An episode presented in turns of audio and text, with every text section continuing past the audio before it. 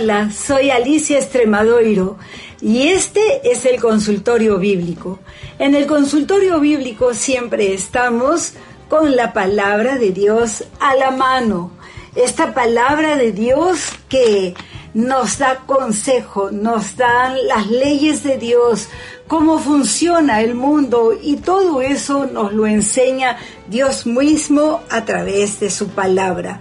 La Biblia contiene todas las cosas que Dios quiere para nosotros, para que vivamos bien.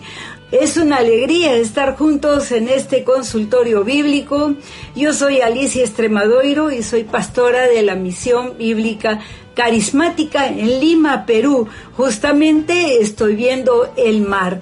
La ciudad de Lima está en la costa, así es que tenemos vista al mar desde este edificio. Reciban ustedes grandes saludos de parte nuestra y bien, Quiero recordarles que tenemos la Biblia en la mano. Además, quiero que tomen nota aquellos que quisieran escribirme, que quisieran hacerme alguna pregunta. Voy a darles los datos. Un número de teléfono, el 511 es el código para Lima, Perú, si es que quieren hacer una, llamada o si quisieran ustedes mandarnos una consulta, una pregunta, por WhatsApp. A ver, tomen nota del número 511 es el código de Lima, Perú y el teléfono es 986-650-422. 986-650-422. ¿Para qué? Para escribirme. Escríbanme su eh, pregunta o el problema, la dificultad que tienen o el consejo que necesitan recibir. Porque muchas veces necesitamos un consejo de alguien que sea mm, más objetivo que nosotros mismos cuando estamos en una dificultad, en un problema, en una situación de esas angustiosas. Muy bien, Dora, buenas tardes a Arminda también, qué bueno que estás con nosotros. Además también me pueden escribir un correo a consultorio arroba MBC es de Misión Bíblica Carismática. Repito entonces, consultorio arroba Las preguntas pueden ser preguntas de problemas familiares, personales, íntimos, no tienen que mandarme su nombre. Siempre hemos cambiado los nombres, pero ahora no estoy dando el nombre de nadie, ni siquiera un nombre imaginario para que nadie piense que se está hablando de esa persona. Y así ustedes puedan escribirme y también tener una respuesta sin que nadie se entere que están buscando una respuesta. Muchas veces hay personas que no les gusta que sepan sus cosas personales, íntimas, y lo entiendo perfectamente porque saben que todos somos iguales, no nos gusta que las cosas íntimas estén ventilando, ¿no? Entonces, vamos a ir a este primer caso, gracias les doy a todos ustedes que eh, están fielmente, es una bendición que podamos estar juntos. Ah, y pueden escribirme también acerca de problemas de enamoramiento, de matrimonio, de que si me jubilo, me retiro o no me retiro, que si eh, la abuelita está enferma y entonces qué hacemos con ella, porque escuchamos hablar de que si la duermen o no la duermen, y todas esas cosas que se presentan en la vida en la vida de todos, de todos. Bueno, vamos a la primera pregunta, lo voy a buscar. Eh, yo tomo nota de cada uno de los casos para poderlo responder lo más exactamente posible.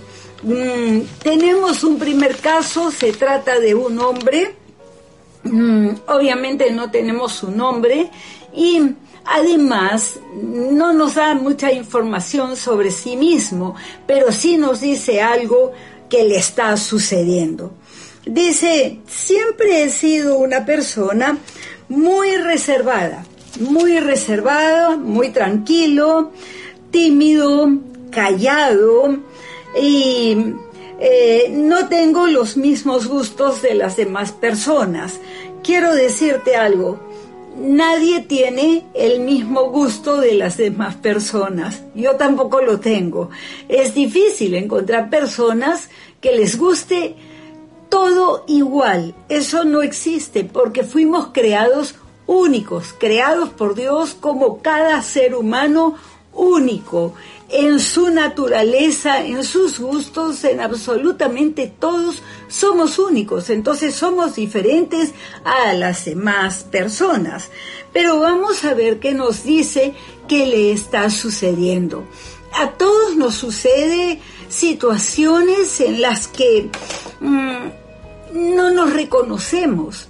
Pero ¿qué me pasó? Y eso es lo que les le está pasando a este, a este hombre que no sabemos si nos escribe del Perú, del extranjero, de dónde nos escribe. Y nos dice que está muy preocupado. ¿Por qué? Dice él, me escucho hablar en situaciones que, que, me ponen tenso, que me ponen estresado y de repente es como que mi boca hablara sola y me pregunto a mí mismo, ¿quién está hablando? ¿O mm, soy yo? ¿Soy yo el que estoy hablando? ¿Qué disparates estoy diciendo? ¿Por qué reacciono así? Reacciono en forma agresiva con las personas, pierdo el control, pierdo totalmente lo que yo era antes y mi boca no deja de hablar, pero cosas feas, de las que después yo mismo me siento confundido y hasta avergonzado de las cosas que dije y que no debí decir. Me desconozco. Bueno, la verdad es que a muchas personas al en todo el mundo, porque la pandemia está en todo el mundo y también el confinamiento, no podemos vivir nuestra vida normal como siempre la hemos vivido desde el día que nacimos. Y entonces eh, nos desconocemos por momentos en sentimientos, emociones o acciones, palabras y decimos, pero ¿qué me pasa? ¿Por qué me siento así? ¿Por qué estoy así? Y la primera respuesta que yo te quiero dar es que no fuimos creados por Dios para vivir como vivimos, en un ambiente de pecado, en un ambiente de agresividad, en un ambiente de inseguridad, en un ambiente de que no sabemos qué es lo que va a pasar, eh, un ambiente de mucha violencia y todo eso es por causa del pecado. Pero si a eso añadimos la pandemia, entonces estamos viviendo un estrés muy fuerte. Algunas personas reaccionan de una forma, otros de otra. Hay quienes incluso hasta se han enfermado físicamente a causa de todo el estrés de la pandemia.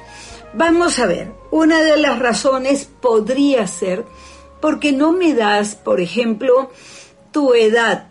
No sé tu edad. Sé que eres hombre, pero no sé tu edad. No sé si es que eres soltero o casado, probablemente soltero. No sé si vives solo o vives con otras personas. No sé tampoco si te quedaste varado en alguna ciudad y no has vuelto a ver a tu familia. Yo les voy a agradecer a todos que me manden todos los detalles porque eso va a ayudarme a dar un consejo más exacto, más exacto. Pero aquí estoy hablando de algo que es genérico para que ver si es que te ayuda a ti en esta condición. Veamos. Puede ser, ya lo dije, la pandemia, el efecto de la pandemia.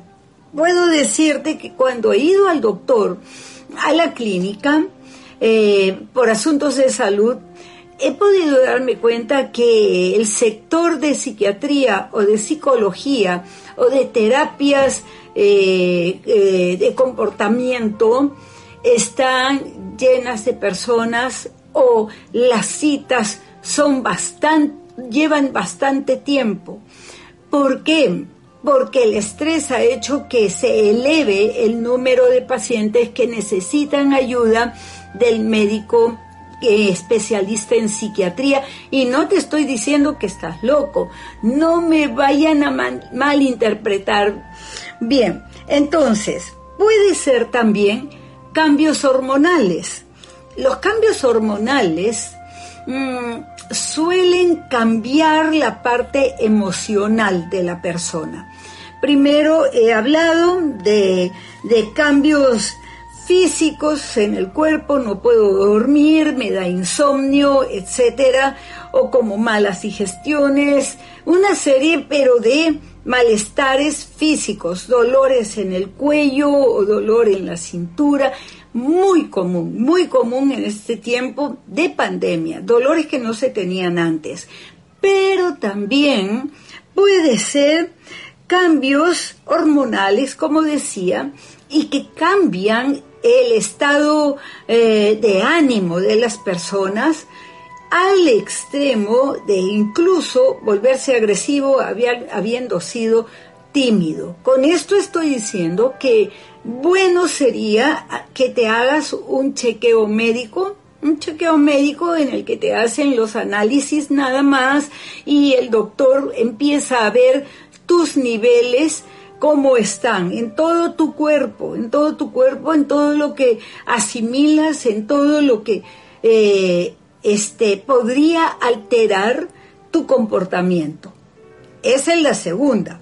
La tercera, no es menos importante. Entonces nos hemos referido a la parte física, a la parte mm, espiritual del ser, o quiero decir emocional, la parte de la voluntad, la mente, pero también hay la parte espiritual. Y tú me dirás que de dónde saqué esto, pues de la Biblia. De la Biblia lo he sacado. Si me acompañas en el Nuevo Testamento o tomas nota para verificar que lo que yo digo es así, entonces abre tu Biblia, por favor, en primero Tenasanolicenses.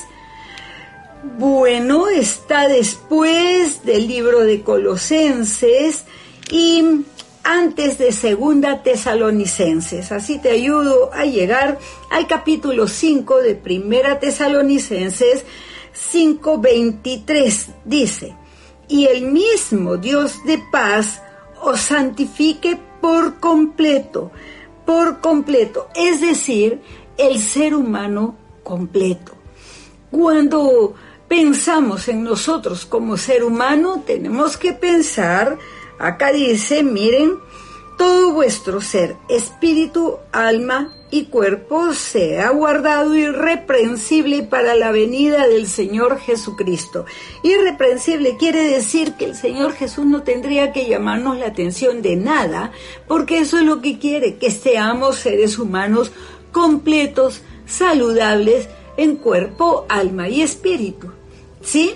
Entonces, hemos dicho que si es que es el cuerpo, bueno, te hagas un chequeo general para ver cómo está funcionando tu cuerpo. El doctor te lo puede decir con los resultados de los análisis.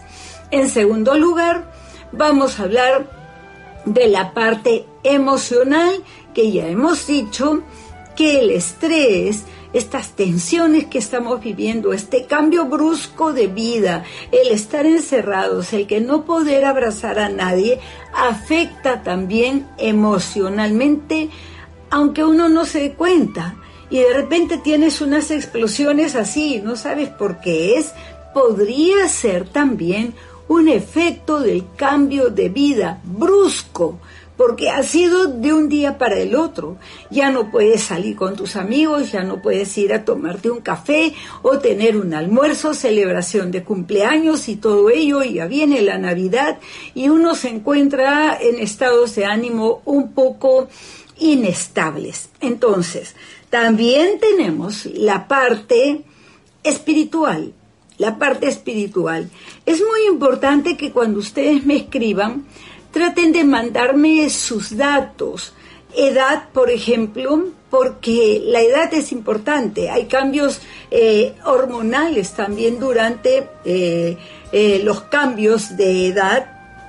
Y entonces cuando, por ejemplo, uno ya pasa la adultez y te empiezan a llamar de la tercera edad, ya hay un cambio. El cambio es físico, hormonal y también es, es este espiritual, porque Señor, quiero acercarme más a ti, pero a la vez estoy asustado de que qué es lo que va a pasar conmigo, ¿no? Ya mi vida se está pasando y se está acabando.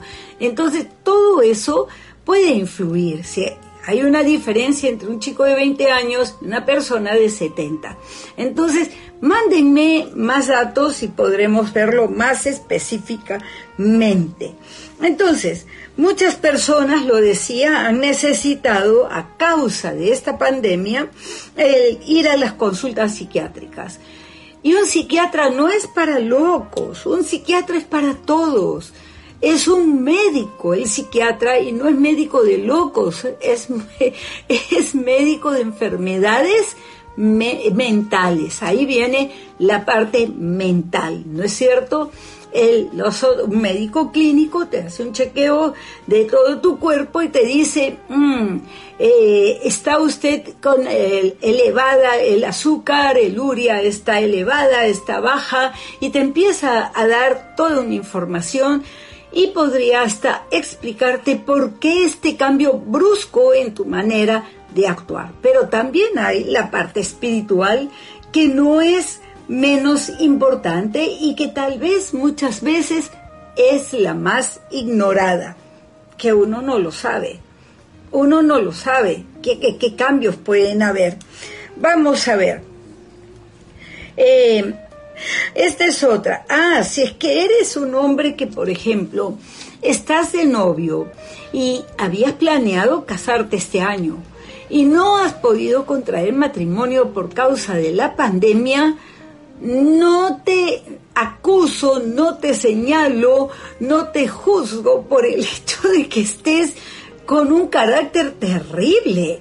Y es que lo entiendo, tanto planificar el matrimonio y todo, y hay quienes siendo jóvenes tienen la fecha del matrimonio, el templo donde van a estar, y han soñado tanto con ello y no se han podido casar.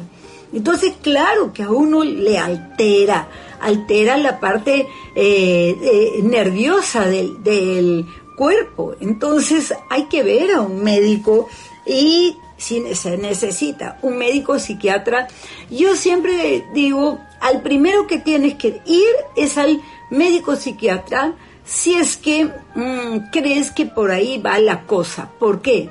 Porque es un médico. Luego los tratamientos, las terapias y todo eso lo hace el psicólogo, pero es mejor ir al médico psiquiatra primero para que pueda dar un diagnóstico y con ese diagnóstico se pueda guiar el psicólogo, la psicóloga, para poder ayudarte. Entonces, estás incluyendo la parte de la mente, pero también estás incluyendo el cuerpo físico, el cuerpo físico, ¿no? Entonces, bien. Y la parte eh, espiritual, que es sumamente importante. Mm, yo te haría una pregunta que es clave. Si es que estuviéramos en una consejería mm, así presencial como era antes, eh, como tenía yo mis citas para de consejería, yo te llevaría al libro de Deuteronomio en el Antiguo Testamento y viene a ser el quinto libro de la Biblia.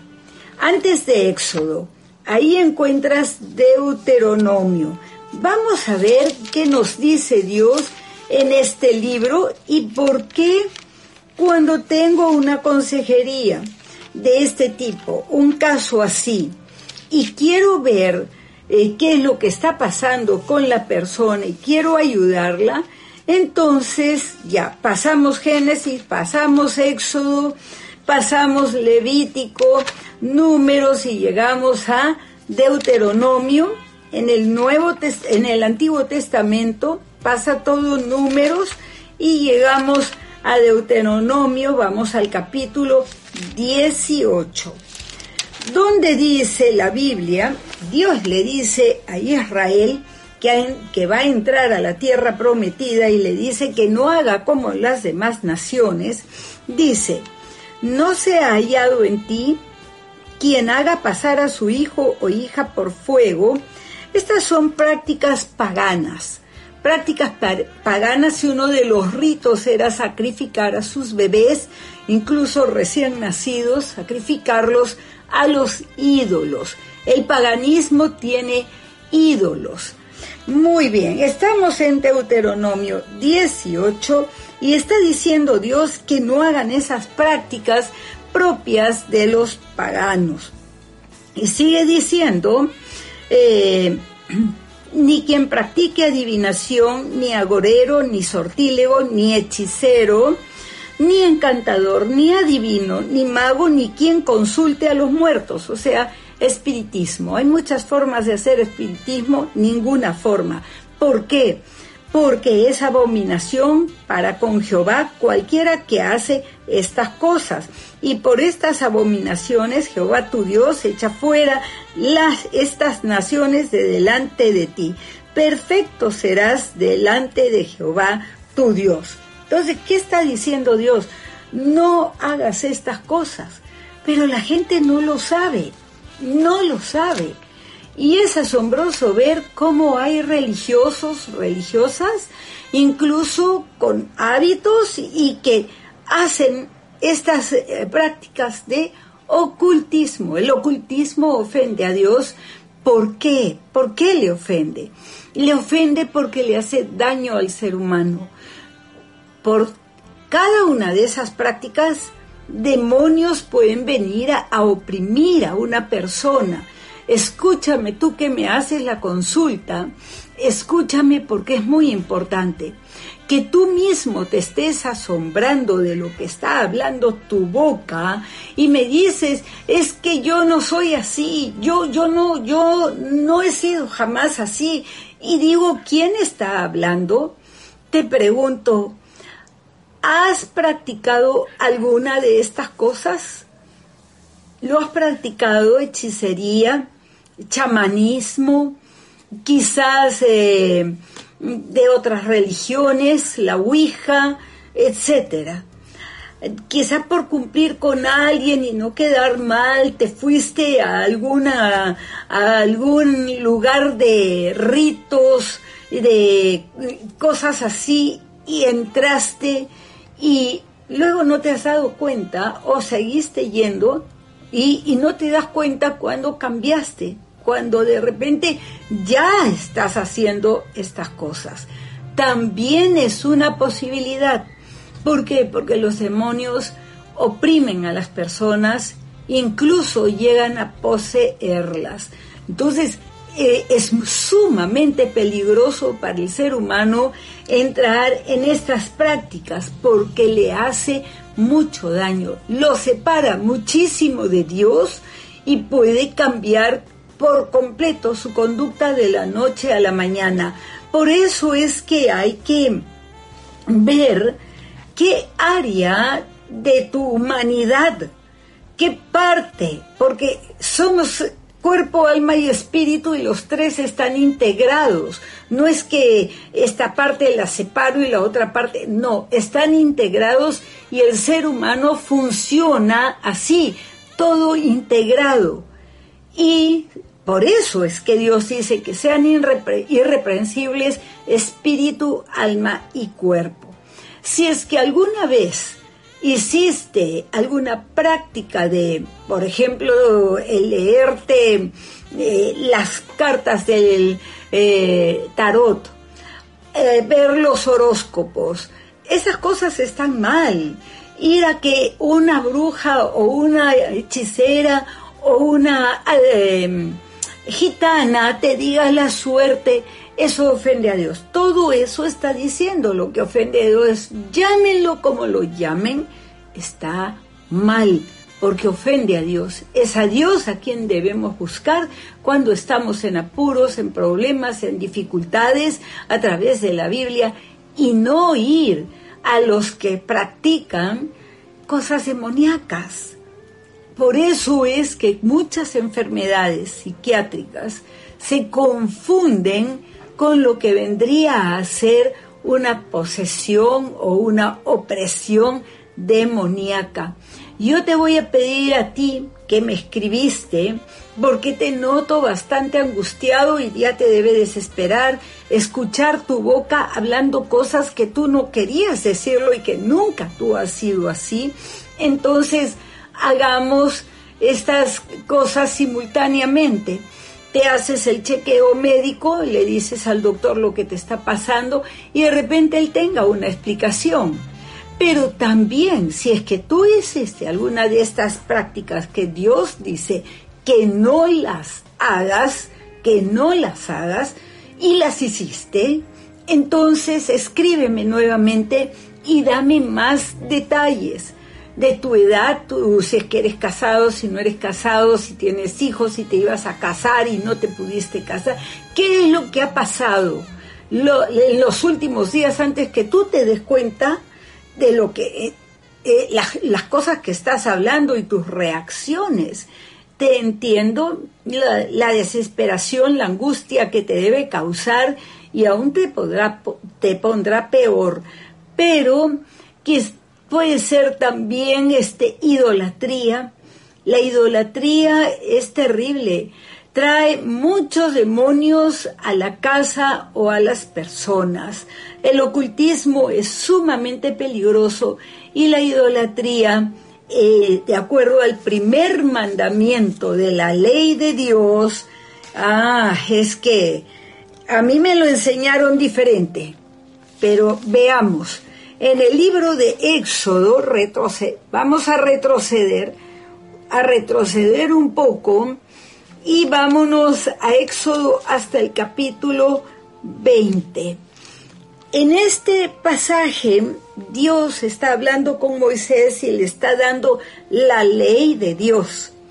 Y Dios le está diciendo, versículo 2, mm, dice, yo soy Jehová tu Dios que te saqué de la tierra de Egipto, de la casa de servidumbre. No tendrás dioses ajenos. Es decir, mira Israel, yo soy tu Dios, yo te doy la ley. Primer mandamiento, no tendrás dioses ajenos, ni uno, ni uno. No te harás imagen ni ninguna semejanza de lo que esté en el cielo, ni abajo de la tierra, ni en las aguas debajo de la tierra. No te inclinarás a ellas ni las honrarás, porque Jehová tu Dios, fuerte y celoso, que visito la maldad de los padres sobre los hijos hasta la tercera y cuarta generación de los que me aborrecen, y hago misericordia a millares, a los que me aman y guardan mis mandamientos. Este es el primer mandamiento. Si la ley de Dios te la enseñaron de otra forma, pues no te la enseñaron bíblicamente. Esta es la Biblia. Si tienes una Biblia, búscalo y vas a encontrar que ese es el primer mandamiento y no lo que nos enseñaron, sobre todo en los países con, eh, con catolicismo. No, no nos enseñaron como dice Dios, sino como ellos quisieron decirlo por X razones. ¿Por qué te estoy diciendo esto? Porque la idolatría es paganismo. Y quiero también que leamos el versículo 23, Éxodo 20, 23. Dios le dice a Moisés, no hagáis conmigo dioses de plata ni dioses de oro os haréis. Punto. Punto. No hay ninguna excusa para adorar a un ídolo. Ni siquiera que digan, este es el Dios de la Biblia, porque el Dios de la Biblia no tiene una imagen. Las imágenes de Jesús no es Jesús porque ellos no lo vieron. No tenemos fotos del Señor Jesús. No tenemos fotos, no sabemos cómo era su rostro. En las películas o en las imágenes lo presentan de una forma, pero realmente no lo sabemos. Y también dice que con Él no se haga imágenes. Entonces esas cosas ofenden a Dios porque es idolatría. Entonces, escríbeme diciéndome si es que alguna de estas cosas has hecho porque tendríamos que orar por ti y darte más consejo, más específico a lo que haya sucedido. Manténme también al tanto de los resultados de tu chequeo médico, porque es un, es un caso bastante interesante que una persona cambie así. Es muy interesante porque hay que dedicarle mucha, mucha atención. Y para mí, este caso es muy importante. Escríbeme para saber cómo te encuentras. Muy bien, vamos a ver. Entonces me pueden escribir a consultorio arroba radio consultorio arroba mbc.org o escríbanme mm, por WhatsApp al código 511 si es que están en el extranjero, al número 986-650-422. Todos los casos de ustedes son sumamente importantes, sumamente mm, buenos de darles toda la atención por el hecho de que son seres humanos creados por Dios, sin importar el color de la piel, la edad, nada, que si hablas chino o que si no hablas inglés, no importa. Todo ser humano es sumamente importante para Dios. Nelson, buenas tardes. Madeline, qué gusto es tenerte con nosotros. Y vamos al siguiente caso, que no es menos importante que el que hemos visto. Esta es una persona que está siguiendo los cursos bíblicos los cursos bíblicos que tenemos son estudios bíblicos muy importantes para todo cristiano que quiere crecer. Y este, esta persona es un hombre, ya está en Fundamentos 3. Felicitaciones. Te felicito. se ve que tienes hambre de la palabra de Dios. Tus preguntas siempre son interesantes también. Vamos a Romanos 13 en primer lugar porque me pone varios versículos y el hecho es que está bastante impresionado que acá en el Perú han habido cambios bastante fuertes, bastante feos. En, en cosa de una semana, bueno, tuvimos tres presidentes. Tuvimos un presidente Luego lo sacaron, el Congreso lo sacó, el presidente del Congreso fue presidente de la República por solamente cinco días y luego tenemos otro presidente y todos estos cambios son es una cosa terrible, terrible. Y entonces nos hacen una pregunta, pero bien larga, ¿ah? Bien larga porque va de un tema a otro. Yo voy a tratar de cubrir lo máximo que puedo con el tiempo que tenemos. Muy bien. Se refiere al capítulo 13 y, y dice, sométase toda persona a las autoridades superiores, porque no hay autoridad sino de parte de Dios, y las que hay por Dios han sido establecidas, de modo que quien se opone a la autoridad, a lo establecido por Dios, resiste. Y los que resisten acarrean condenación para sí mismos, porque los magistrados no están para infundir temor al que hace el bien, sino lo malo. ¿Quieres pues no tener, no tener, temer a la autoridad? Haz lo bueno y tendrás alabanza de ella porque es servidor de Dios para tu bien. Pero si haces lo malo, teme, porque no en vano lleva la espada, pues es servidor de Dios, vengador para castigar al que hace lo malo.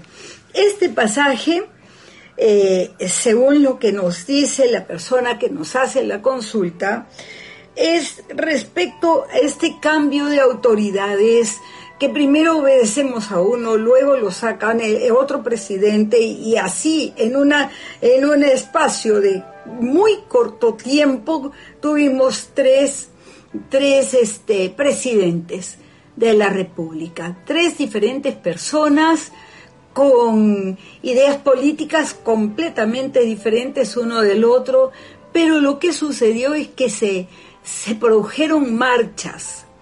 Y, y me dice, me preguntan, ¿está bien que los cristianos debatan? debatan públicamente a través de las redes. ¿Está bien que los cristianos estén haciendo eso? ¿Y a qué autoridad entonces estaríamos nosotros obedeciendo y hasta dónde le obedecemos? ¿Cómo, cómo, cómo funciona esto en una situación tan caótica? Es lo que yo entiendo, ¿no? Que nos está diciendo, porque además dice, nosotros no debemos juzgar a nadie como cristianos, no debemos juzgar a nadie.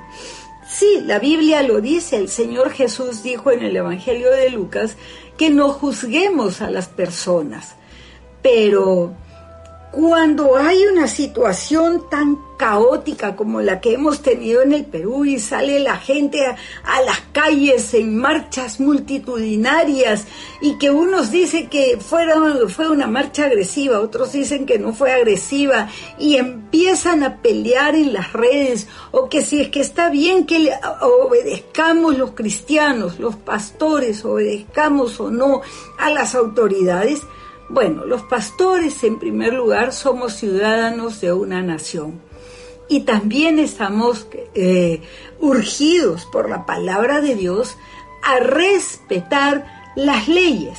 Las leyes deben ser respetadas en una sociedad sana.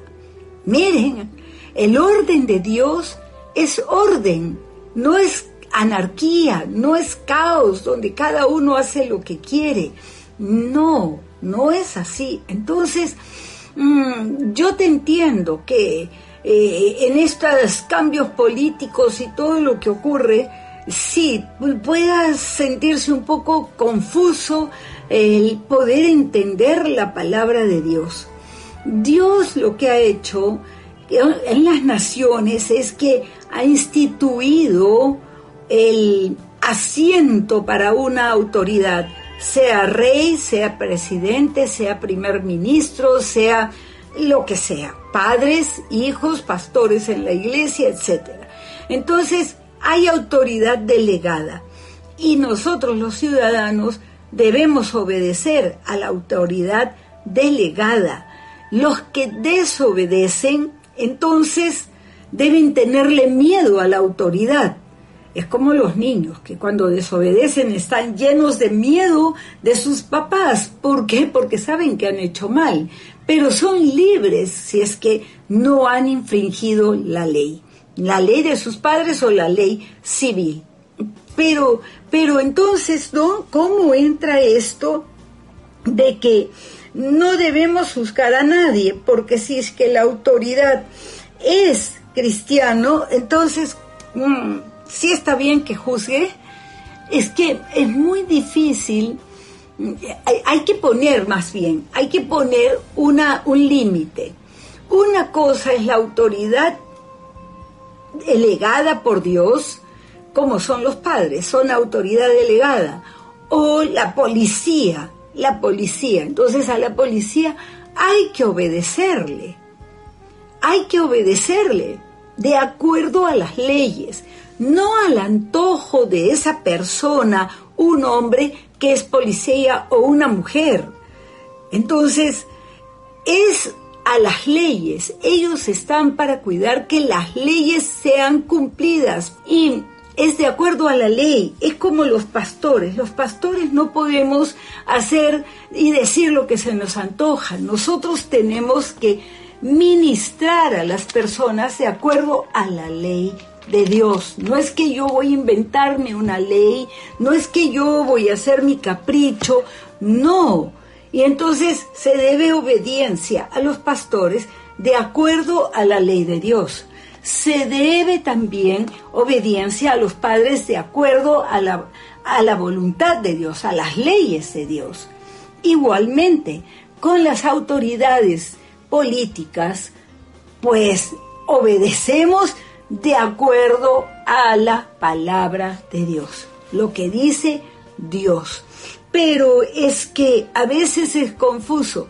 Sí, a veces se puede presentar confuso, pero como cristianos, como pastores, no tendríamos que estarnos mm, teniendo esos debates y esas situaciones tan vergonzosas a veces tengo que decirlo, vergonzosas de discusiones y tomando la Biblia para acá y para allá y jalándola cada uno para su lado, que por qué obedecen esto, por qué obedecen lo otro, y tú por qué juzgas.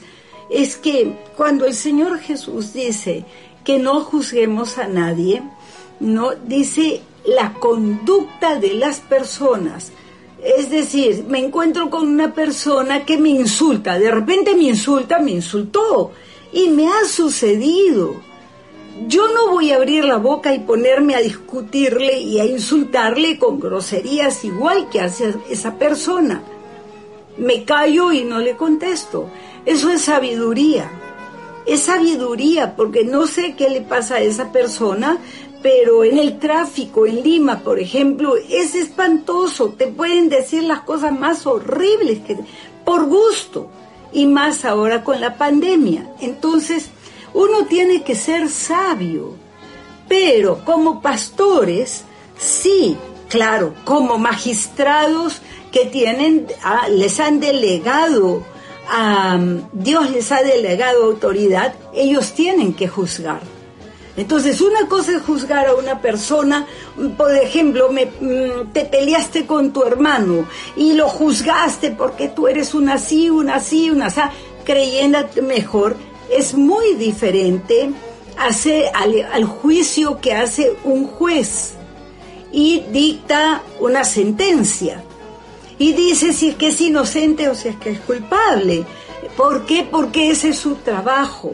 Su trabajo es juzgar. Los pastores tenemos también que juzgar si el comportamiento de las personas es de acuerdo a la palabra de Dios o no es de acuerdo a la palabra de Dios.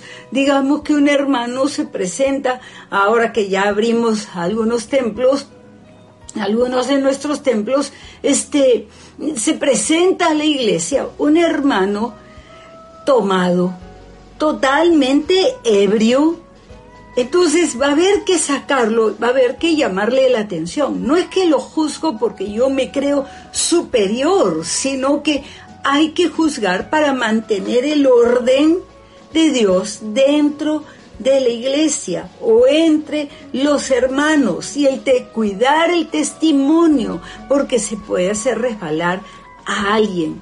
Y Dios dice que eso no debe ocurrir en la iglesia. Entonces, eh, la pregunta es, y, queda para contestar otras más, y dice, es estar, está bien tener ideas contrarias eh, en, en los políticos, siempre están discutiendo, ese es un político. Y me dices, pero, pero la política es para los políticos, ¿no es cierto? Bueno, ahí tenemos que pensar un poquito. Si dejamos la política solamente para los políticos, entonces el pueblo se desentiende del gobierno, se desentiende, es ignorante, no conoce las cosas de gobierno, lo que se debe hacer, lo que no. Nunca leyó la constitución. La constitución no es política, por si acaso. ¿ah? La constitución eh, de una nación es la Carta Magna, es la ley máxima y que todos debiéramos conocerlo, para que así cuando ocurre, como ha sucedido aquí, que el Congreso saca a un presidente, unos dicen que es constitucional, otros dicen que no, y bueno, pelean, pelean, pelean, ya sea entre hermanos en Cristo, entre hermanos de sangre, entre padres e hijos, y todo el mundo pelea y se juzgan porque eres un que, que no entiendes nada, se insultan y todo. Eso está mal, pero la política no es solo para los políticos como tú dices. Hay que conocer lo que está bien y lo que está mal, sea en educación, sea en salud, sea en política, sea y todo con la Biblia, con la palabra de Dios. ¿Por qué? Porque somos el pueblo y el pueblo tiene que saber votar, porque si no sabe absolutamente nada de política, van a engañar al pueblo. Y siempre está sucediendo en los países de Latinoamérica, sobre todo, que engañan, engañan, engañan a los pueblos y, todos los ofrecimientos, las promesas de la campaña se quedan en el olvido. Y ese pueblo, como no conoce de política, entonces no sabe votar y tampoco tiene memoria histórica porque no se enseña en los colegios verdaderamente la historia del Perú.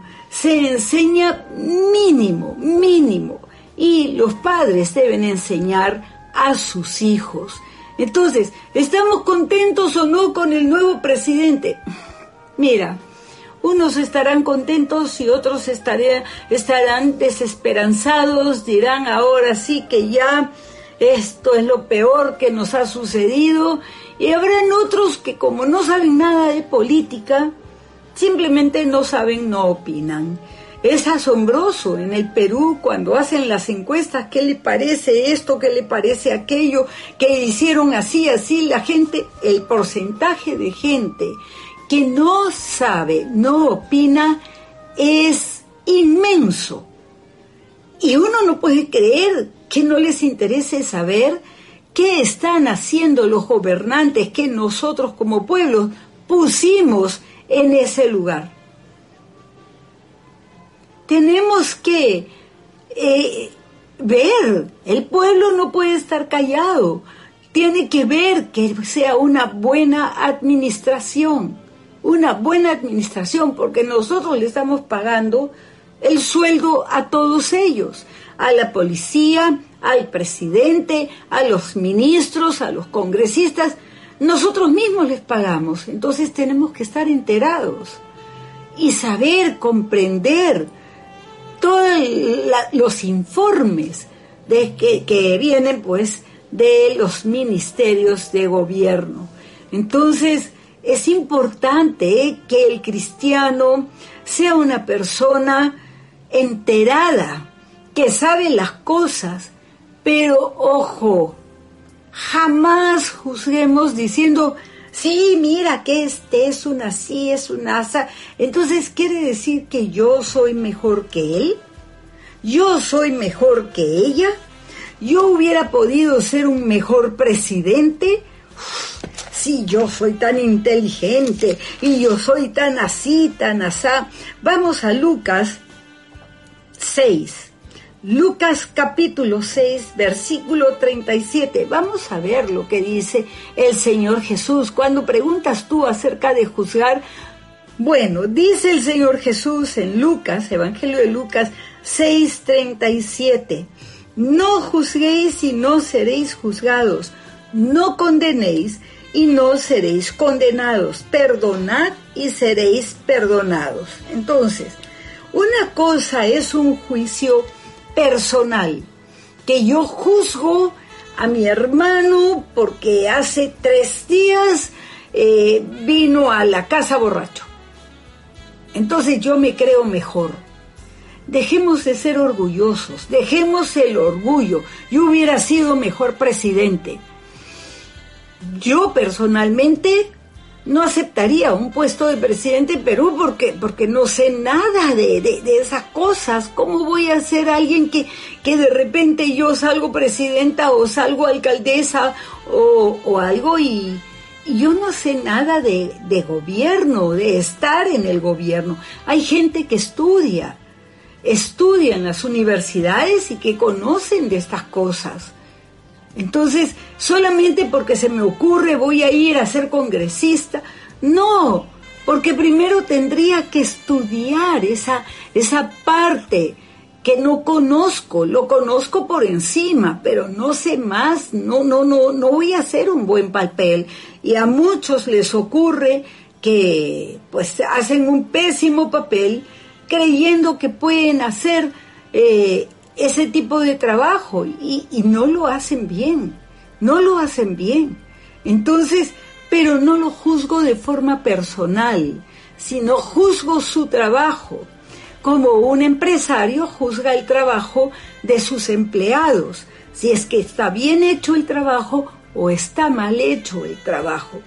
Eso sí es necesario hacerlo, pero sin juzgar a la persona, sin despreciar a la persona, pero sí diciendo esto no está bien hecho. Mira, no hiciste un buen trabajo, mira que esto está mal, esto está mal, esto está mal, eh, eh, porque no podemos llamarlo bueno a todo, ¿no? Pero guardémonos mucho de, de juzgar a las personas. Hijos no juzguen a sus padres, porque si los juzgan después van a ser probados y después van a hacerlo peor que sus padres. Eso es lo que está diciendo el Señor Jesús. Pero las autoridades, sobre todo los jueces, tienen que juzgar. La policía tiene que juzgar si es que tiene que intervenir para evitar eh, desmanes. Em, Además también los pastores necesitamos juzgar para ver si es que el testimonio de los hermanos de la iglesia es un testimonio limpio, transparente, sin tacha, porque si es que hubiera alguna inmoralidad, entonces sí tiene tacha. También el pueblo puede decir, este presidente ha robado a la nación o ha traicionado a la nación. En el juramento todos vemos que ponen la mano en la Biblia y le toman cuando ya están siendo oficialmente eh, mencionados como ministros, presidentes, ponen la mano en la Biblia y dicen, sí, juro, si así no lo hicierais, Dios y la patria os lo demande. La patria, eh, la ciudadanía tiene derecho de demandar en el momento que algunas autoridades corruptas están haciendo lo malo. Es el derecho del pueblo. Pero muchas veces lo que se demanda está bien, pero lo que está mal es la forma, la manera. No está bien hacer desmanes, asaltos, eh, prender fuego, patear a los policías. Eso está mal entonces estaría mal las autoridades y el pueblo también. Entonces esa nación es un desastre porque nadie cumple la ley. ¿Me estoy explicando? Es como en una casa, los papás ponen reglas, los, los chicos no, no, los hijos no cumplen las reglas, los padres tampoco cumplen y viven en una anarquía total. Entonces, Dios es un Dios de orden, hay autoridades y a esas autoridades se les respeta. Que ellos hagan cosas malas no significa que los padres o la, la gente se va a portar mal y va a empezar a violar las leyes, sino que todos debemos de ser respetuosos de las leyes. Y cuando sea necesario juzgar, como en el caso de los padres, los pastores, los jueces, ah, los alcaldes, etcétera, decir esto es un delito, pues hay que hacerlo, pero hay que saberlo hacer, hay que saberlo hacer.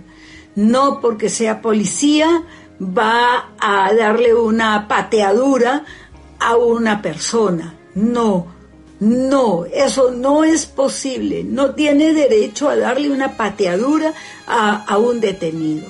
¿Mm?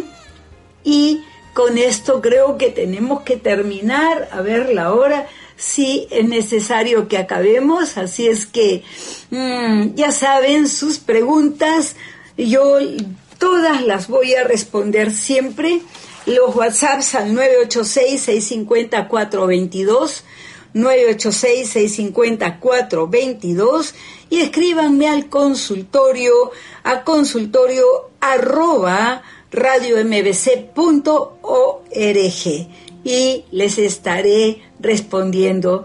Me gusta mucho pasar este tiempo con ustedes, me alegra mucho verlos y bueno, me despido como siempre con un fuerte abrazo virtual y un beso para cada uno. Dios los bendiga mucho.